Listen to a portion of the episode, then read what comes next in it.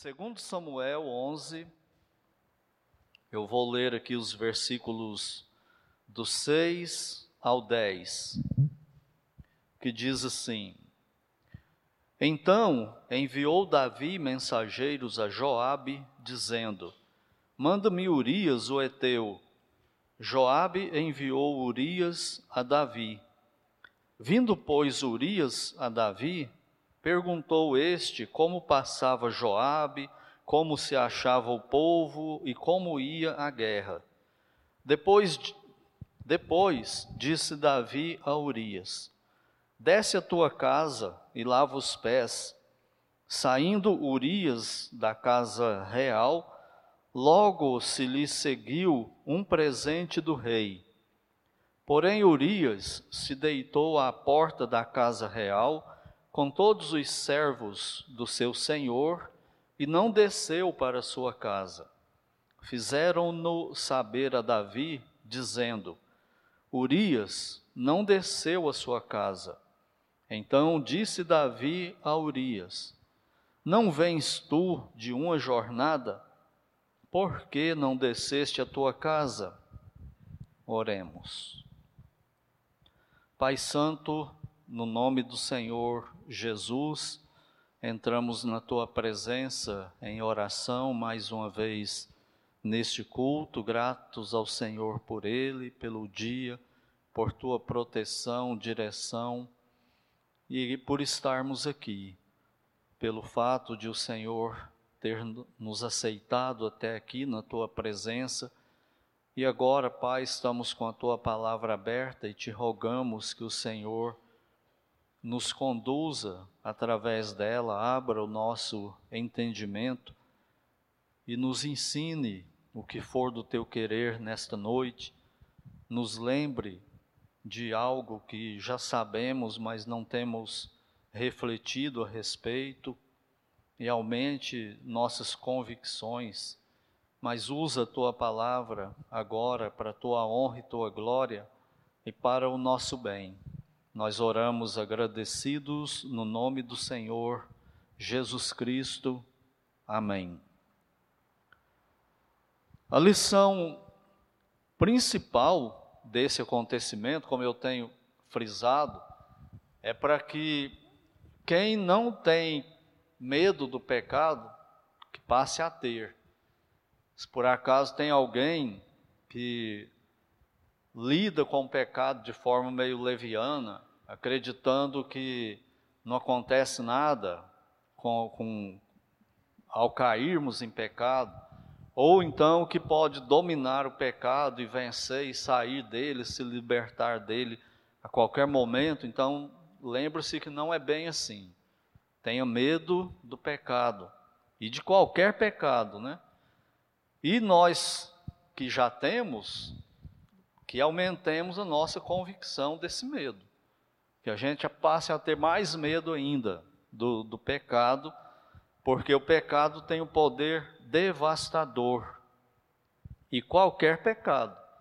Não pense que é só alguns, não, porque é qualquer pecado.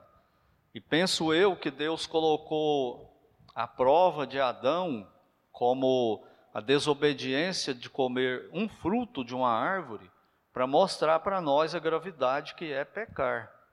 Não importa o que que é, porque no fim, pecado é desobedecer a Deus. Então, qualquer pecado é desobediência a Deus, é igual aquele pecado de Adão lá no Éden que devastou, matou a raça humana espiritualmente. Porque nós temos a tendência de lidar com pecados de forma diferente, né? E nós, o processo do pecado é que nós vamos da, da prática naqueles pecados menos graves para os pecados mais graves, de, de consequências mais graves, até o ponto que vai aparecer alguma coisa destrutiva. Nós vamos daqueles pecados que, ao cair neles, nós só ficamos estonteados, para aqueles pecados que matam. Mata o testemunho, mata a comunhão com Deus, mata a amizade, enfim, ele é destrutivo. Ele nunca é neutro. Mas antes de, de continuar, eu quero fazer dois esclarecimentos aqui, na verdade, duas explicações. Primeira, com relação ao banho que Batseba estava tomando. No versículo 2, no final dele, fala que Davi viu uma mulher que estava tomando banho e ela era muito formosa. Então, esse banho aí, eu estou enfatizando isso, frisando isso, esse banho que Batseba está tomando aí não é um banho comum desses banhos de todo dia que a gente toma, mas era o banho cerimonial da, que era estabelecido pela lei de Moisés de purificação depois do tempo menstrual das mulheres. Então toda casa onde havia mulher já de jovem para adulta tinha esses tipo de, de um tanque, né?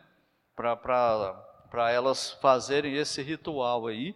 E hoje, inclusive, isso existe até hoje na casa do, dos judeus espalhados pelo mundo afora. Isso está em Levítico 15, vai do versículo 19 até o 30, onde é determinado essa, esse banho de purificação. Então, Batseba estava tomando esse banho aí, se purificando do período menstrual dela. Segunda coisa é que no finalzinho aí do versículo 4, na Bíblia atualizada, diz assim: Ela veio e ele se deitou com ela, tendo ela se purificado da sua imundícia, voltou para a sua casa. Fica parecendo que depois que que Batseba e Davi comete o pecado, ela se banha, é que ela está tomando banho, né? ou que ela se banhou depois desse, desse ato aí infeliz com, com o rei Davi. Mas na verdade não é isso. Primeiro, porque não havia na lei, não há na lei que Deus deu para Moisés um ritual para uma mulher se purificar depois de um adultério, depois de um pecado desses. Não tinha isso na lei. Pelo contrário, a lei mandava que o casal pego em adultério tinha que acontecer o que com eles? Pena de morte. Eles tinham que morrer. Isso era o que a lei determinava. Não tinha banho de, de purificação de, de, desse tipo de, de conduta. E esse problema aí, ele surge por causa das traduções da Bíblia. É uma das razões, a forma como foi traduzida. A Bíblia atualizada, né, já tem muitos anos que é assim, mas olha a Bíblia NVI, nova versão internacional, como fica muito mais claro a forma como eles traduziram o versículo 4. Eu vou ler aqui o versículo 4 de, 2 Samuel 11, na tradução da nova versão internacional. Diz assim, ó. Davi mandou que a trouxesse. Davi mandou que a trouxessem e se deitou com ela, que havia acabado de se purificar da impureza da sua menstruação. Depois voltou para casa. Entendeu? Então, aqui na Bíblia atualizada, dá aquela ideia errada né, do, do que de fato aconteceu, até porque o autor aqui, o Samuel, ele não está preocupado em, em narrar cronologicamente os fatos, ele está contando aquilo que é principal na, no acontecimento aqui, né?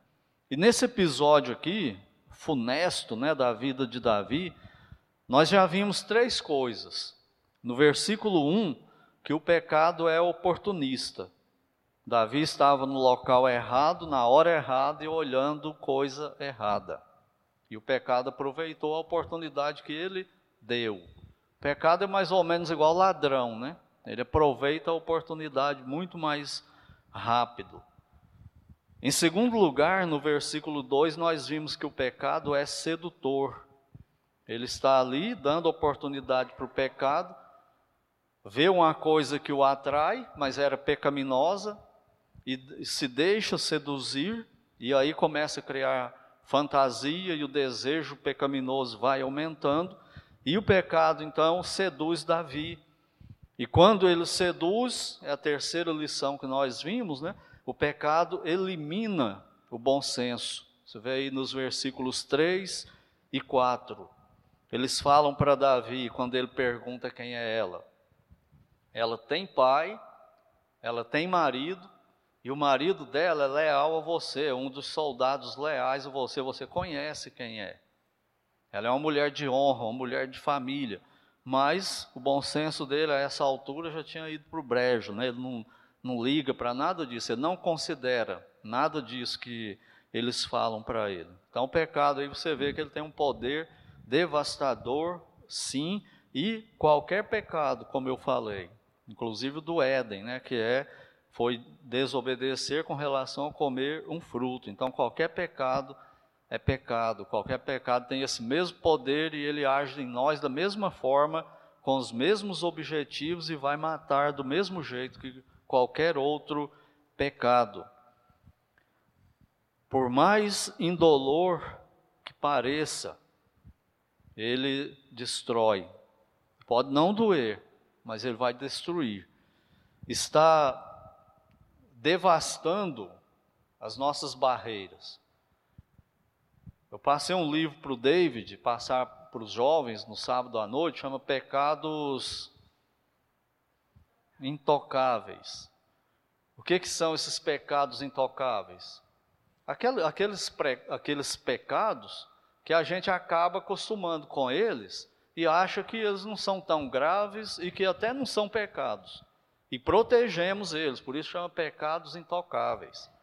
Tem alguns pecados que provavelmente muitos de nós aqui nunca jamais vamos cair neles, mas vamos ficar tão afastados de Deus quanto esses que pecam esses pecados aí de consequência mais grave tão afastados de Deus e tão destruídos tanto quanto, só que a gente não percebe. A gente acha que não. Então, quando a gente começa a ter esses pecados aí, intocáveis, eles vão destruindo as nossas barreiras contra o pecado. Eles vão minando a nossa resistência. A gente tem medo né, de pecar. A gente se sente mal, se sente culpado quando peca. E esses pecados aí que vamos chamar aí, entre aspas, de pecadinhos, eles vão minando essas resistências. Aí a pessoa vai de mal a pior, ele vai só piorando. Aí chega o ponto que ele não lê mais Bíblia e não sente mais culpa, acha que não é um pecado tão grave, ele não ora mais como eu orava antes, ele vai diminuindo isso, e assim por diante, assim vai, vai, vai, até aparecer o pior de nós. Mas como que começou? num dia, num estalar de dedos, apareceu o pior de nós como pecadores? Não. Começou nesse processo que Davi passou aqui e que nós estamos estudando. Então hoje, a lição é que o pecado sempre traz consequências que nós não queremos. O pecado nos torna maquiavélicos. Essa expressão, quando você ouvir, se você não sabe, falar assim, fulano de tal é maquiavélico, ou fulano de tal é maquiavélica. O que, que significa isso? Significa que a pessoa não tem bom senso. Que, que até ela tem bom senso, mas ela não tem escrúpulos.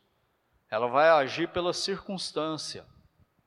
Foi o filósofo Maquiavel que escreveu né, um, um tratado para um príncipe, ah, tem uma polêmica muito grande. Uns acham que Maquiavel escreveu para condenar a política onde ele vivia lá, tinha um cargo político por um, um bom tempo, né? depois eles mandaram ele embora e nunca mais ele conseguiu voltar, mas ele tentou. Então, uns falam que ele estava condenando o que ele via, outros falam que ele aprendeu como que funciona o sistema político e colocam ele como o pai da política moderna. O que, que a política moderna faz? Você faz aliança com o diabo para conseguir aprovar o que você quer, não é? Não é o que a gente vê no Brasil? Um, um, político qualquer, seja ele prefeito, vereador, deputado estadual, federal, senador, presidente, para ele aprovar uma coisa que ele quer, ele tem que fazer alianças. Se ele não fizer, não vai conseguir. E aí eles não têm escrúpulos para fazer essas alianças. Então Maquiavel falava assim: em público, príncipe, O Senhor seja bondoso, seja caridoso, seja amoroso, fala das virtudes, exalta as virtudes, defenda as virtudes, mas por o senhor ser um príncipe de sucesso, o senhor não pode praticar isso. Entendeu o que é ser maquiavélico? É uma pessoa extremamente falsa, maldosa, que não, tem, não vai medir consequência dos seus atos para conseguir o que ele quer. Então, Davi se tornou uma pessoa maquiavélica, antes de Maquiavel. E nós podemos nos tornar também exatamente igual, né? Vai agir sem escrúpulos conforme a necessidade pedir.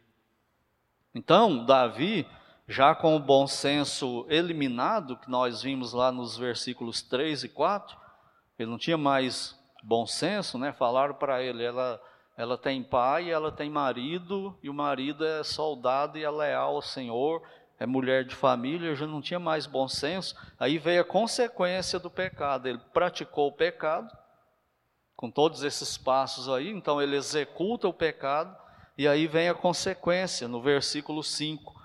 A mulher concebeu e mandou dizer a Davi: Estou grávida. Levítico 10, Deuteronômio 22, 22 dizia: Quem for pego em adultério, que seja apedrejado até a morte. O que que, que, que Batseba está falando para Davi? Eu estou grávida e nós estamos condenados à morte. Ela conhecia a lei. Davi conhecia muito mais do que ela. Sabia o que a lei de Moisés mandava. E o que que Davi faz então para resolver? Ela passou a situação para ele, passou a bola para ele. Né? E a Bíblia não fala mais nada sobre qualquer coisa que ela tenha falado, só isso. Eu estou grávida. Não sabemos como que ela fez, ela deve ter mandado uma carta, né? Alguma coisa escrita, selada. E a hora que Davi leu, leu, será que ele caiu em si? Será que a ficha dele caiu? E ele se tocou do, da loucura que ele havia feito? Não. Ele, tá, tá, ele já está totalmente dominado pelo pecado. E ele começa então a tramar de forma maquiavélica. E o que, que é a trama dele? Qual era a intenção dele? Esconder o pecado deles, dele e de Betseba. Então vamos ver aí o versículo 6. Enviou Davi mensageiros a Joabe, dizendo: Manda-me Urias, o Eteu. Joabe enviou Urias a Davi. Percebe aí a trama? Sabe aquela, aquele talento que Deus deu para Davi de ser um exímio estrategista militar? Que sabia como ninguém planejar campanhas militares e vencê-las? Foi uma bênção de Deus para ele, não foi? Ele transformou em maldição. Ele vai usar essa habilidade estrategista que ele ganhou de Deus para tentar esconder o pecado dele. E ele manda então um, um, um mensageiro lá e manda o general Joabe enviar para ele Urias. Ele já sabia o que, que ele queria fazer, né? já tinha tudo planejado na mente dele. Versículo 7. Vindo, pois, Urias a Davi, perguntou este como passava Joabe, como se achava o povo e como ia a guerra. Por que, que vocês acham que o autor aí não, não escreveu nenhuma resposta disso aí? Por que, que não tem nada sobre isso? Ele pergunta assim: Como está Joabe, o general? Mas não escreve se alguém respondeu, não tem resposta para isso. Como se acha o povo? O povo está bem? Precisando de alguma coisa? Também não tem resposta. E como vai a guerra? Nós estamos vencendo? Estamos perdendo? Já morreu muita gente dos dois lados, tem muitas viúvas já, filhos órfãos aqui em Israel. Por quê? Porque Davi não está nem de longe preocupado com isso. Ele está sendo absolutamente hipócrita nisso aí. A intenção dele não tem nada a ver com isso. O que ele está fazendo não tem nada a ver com isso. Ele não mandou chamar Urias para saber isso. Mandou chamar Urias com outra intenção. Só que a falsidade domina. Ele acredita que está fazendo uma coisa, mas está fazendo outra. Isso é o, é o, é o autêntico maquiavélico em ação. Aí continua o versículo 8. Depois disse Davi a Urias: Desce a tua casa, lava os pés. Olha a falsidade dele. Essa expressão aí, lava os pés, Urias entende isso, é da cultura de Israel. Ele está dizendo para ele: vai para casa e desfruta dos seus direitos conjugais com sua esposa, aproveita com ela. Estou te dando um, um, dia de folga, uma semana de folga. Vai fazer isso, Urias, aproveita. É isso que significa essa expressão aí, lava os pés. Mas olha só, saindo Urias da casa real, logo se lhe seguiu um presente do rei. Olha só a falsidade, dissimulado, bajulador, mas o objetivo dele era o quê? Ele está fazendo tudo isso com Urias porque ele amava Urias, era amiguíssimo de Urias, talvez até era, até poucos dias atrás. Mas depois do que ele fez com a esposa de Urias, ele não era mais. Agora ele viu Urias com outros olhos, né? E a intenção dele aqui é esconder isso aí. Logo se lhe seguiu um presente do rei. Ele vai dando presente, tentando comprar Urias, né? A consciência de Urias, tentando manipular as atitudes de Urias, com tudo isso aí. Versículo 9. O inesperado, né, para Davi, ó. Porém Urias se deitou, mas não foi com Batseba. Ele se deitou à porta da casa real com todos os servos do seu senhor e não desceu para sua casa. Vê como começa a, a entrar areia na engrenagem de Davi, ele, ele fica seduzido, peca, perde o bom senso, e agora ele começa a tramar para esconder tudo, e na cabeça dele, tudo vai, vai acontecer do jeito que ele queria. Mas não é assim depois que a gente peca. Toda vez que a gente peca é do mesmo jeito. Você peca e se você não fizer a coisa certa de se arrepender, procurar Deus, confessar, mal, amaldiçoar esse pecado, sofrer com ele, pedir o perdão de Deus, a purificação, a gente faz igual Davi. A gente vai tentar esconder e tentando, pensando que aquilo que a gente está planejando vai dar certo, que vai acontecer igual a gente está pensando. Mas não acontece, Davi dá com os burros na água, né? Urias não vai para casa, fica deitado lá com os outros servos de Davi na porta do palácio. Ia passar a noite lá do lado de fora, né? Da, do palácio. Não é na rua, mas é do lado de dentro do palácio, mas não é, na, ele não foi embora para a casa dele e não está numa cama confortável também. Ele está deitado ali fora, na, na, na, calçada da casa, né? na, cerâmica do palácio. E Davi então começa a ficar desesperado com o plano dele. Versículo 10: Fizeram-no saber a Davi, dizendo: Urias não desceu à sua casa. Então disse Davi a Urias, mandou chamar ele de novo, né? E disse para ele: Não vens tu de uma jornada? Por que não desceste à tua casa? Até aqui ele está pacífico, entre aspas, né, com Urias. Urias, você acabou de viajar, você veio de longe, era 80 quilômetros de viagem, da, lá onde estava a guerra, até Jerusalém. E ele está falando para ele: você viajou 80 quilômetros, você está cansado, vai para casa, aproveita. Até aqui Davi está indo pacientemente, né? E Davi não se toca. Com nada dessas coisas aí, desses acontecimentos, Davi se toca, ele continua. Ele não para, a ficha dele não cai. E ele vai insistindo, ele vai continuando.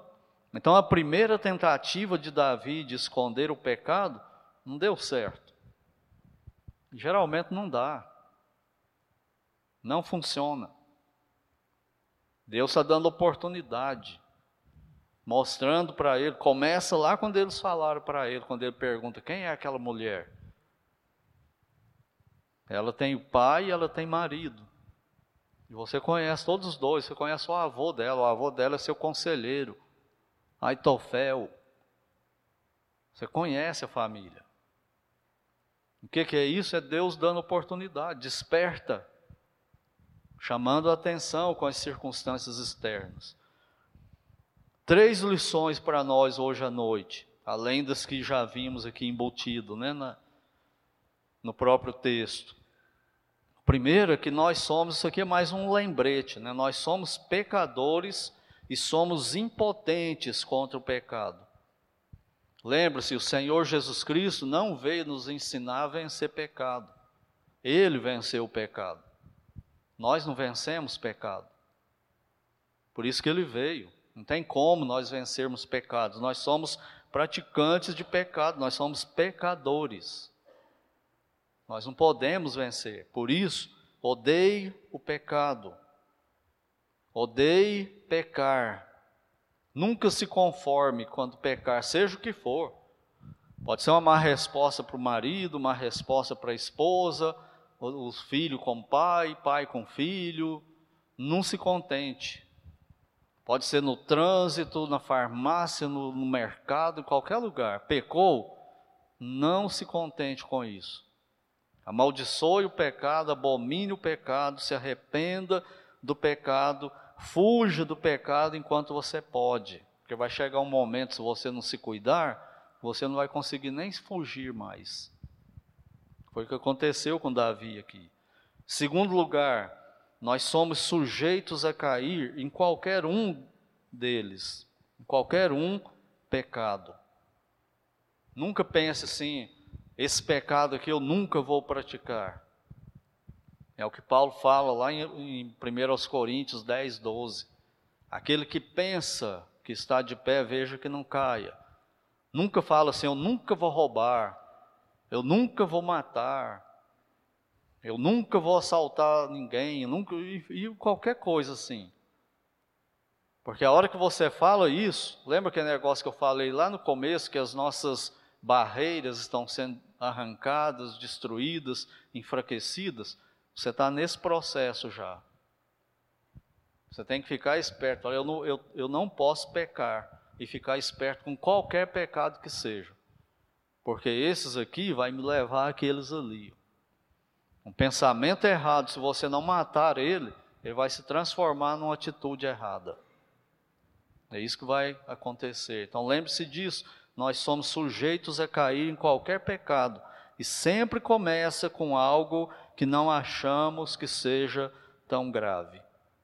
Só nesse episódio aqui, até a hora que Davi comete o pecado com Betseba, qual, quais foram os dois pecados que Davi cometeu? os dois mandamentos que ele quebrou, e nem percebeu quais foram. Não adulterarás. Ele sabia desse mandamento ou não? Sabia.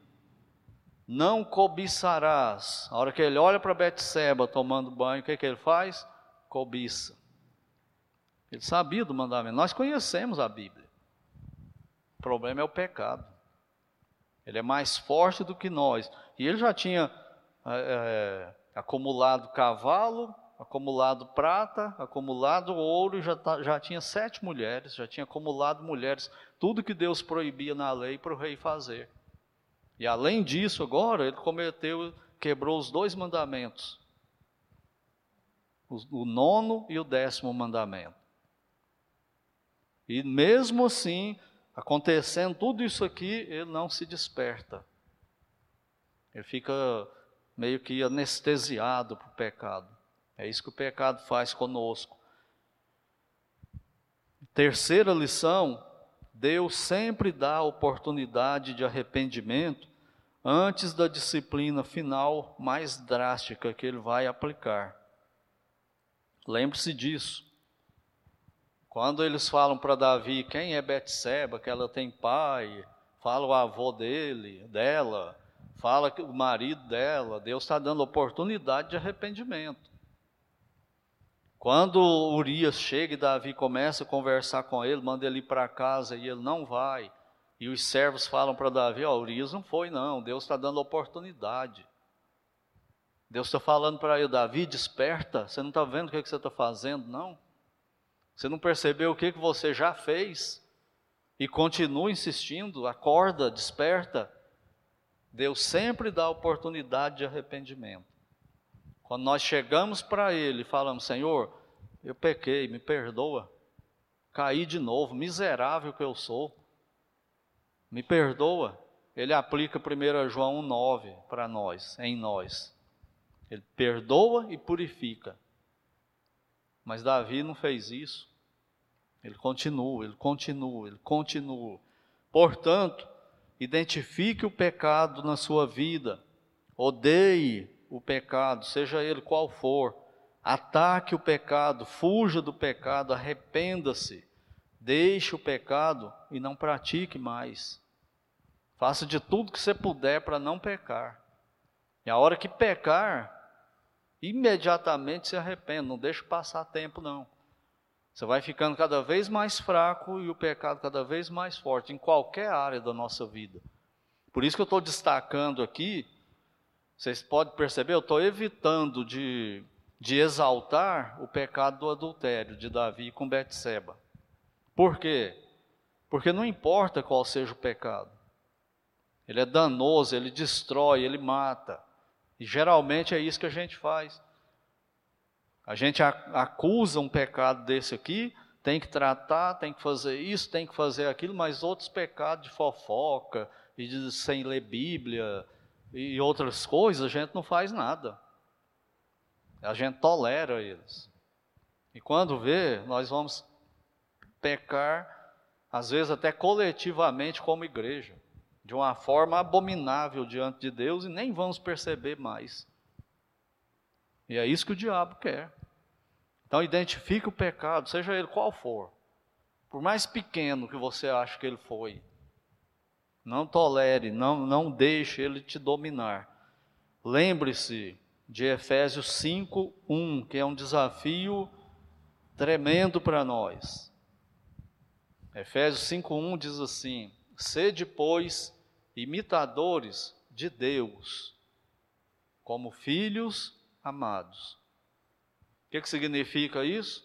Ser imitador de Deus, não peque. Deus não peca, Ele é extremamente santo, Ele não peca em nada.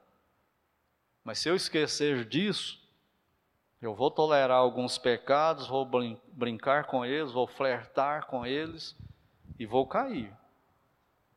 E vai aparecer o pior da gente. É por isso que tem escândalos, e tem gente que fala assim, mas o pastor fulano de tal teve a capacidade de fazer isso, qualquer um de nós tem, ele não cuidou. E sabia de tudo isso, provavelmente pregou, ensinou. Missionário, fez isso? Fez, podia fazer pior ainda do que isso aí. Porque não tem pecado que o crente não possa praticar. E não tem pecado que não tenha perdão de Deus quando nós nos arrependemos. Cristo morreu por todos eles. O único pecado imperdoável que leva o homem hoje para o inferno é não ter Cristo como Salvador, é recusá-lo como Senhor e Salvador, como vencedor do pecado por você. Então não se esqueçam disso. Que Deus nos ajude a tirarmos essas lições aí da vida de Davi.